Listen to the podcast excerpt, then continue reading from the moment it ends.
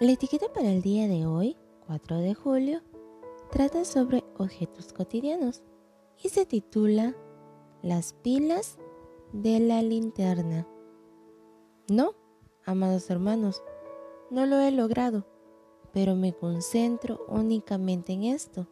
Olvido el pasado y fijo la mirada en lo que tengo por delante, y así avanzo hasta llegar al final de la carrera para recibir el premio celestial al cual Dios nos llama por medio de Cristo Jesús.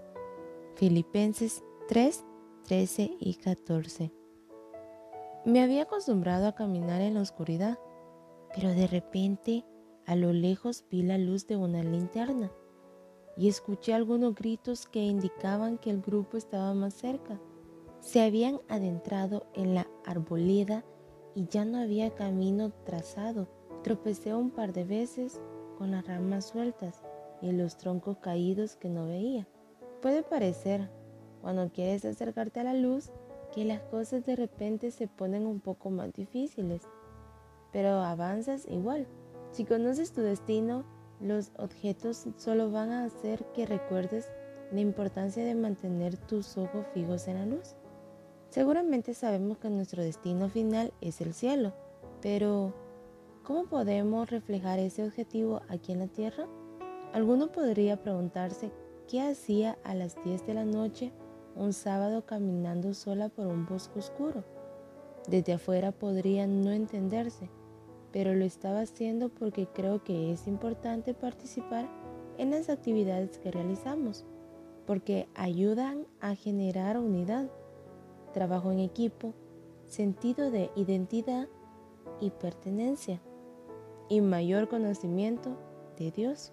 Entonces, sí tiene sentido, porque todo eso está en concordancia con la meta final. Los obstáculos molestos y las adversidades inesperadas son parte de ese camino, pero hay un rumbo marcado que es más trascendente que todo lo demás. Te invito a pensar en qué estás haciendo y si eso te está acercando o alejando de tu meta.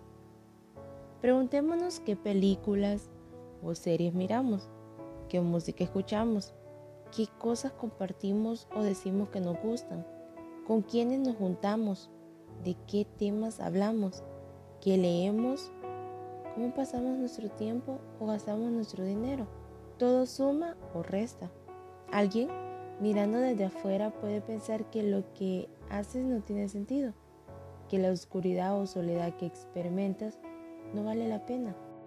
Pero si tú sabes qué es lo que hay del otro lado del bosque, esas opiniones van a dejar de pesar. Al día siguiente, antes de que amaneciera completamente, todos estaban sentados afuera de su carpa leyendo la Biblia. Comenzamos el día con Jesús un poco más cerca de la meta. ¿Cómo será tu día hoy? ¿Cómo demostrarás cuál es tu destino?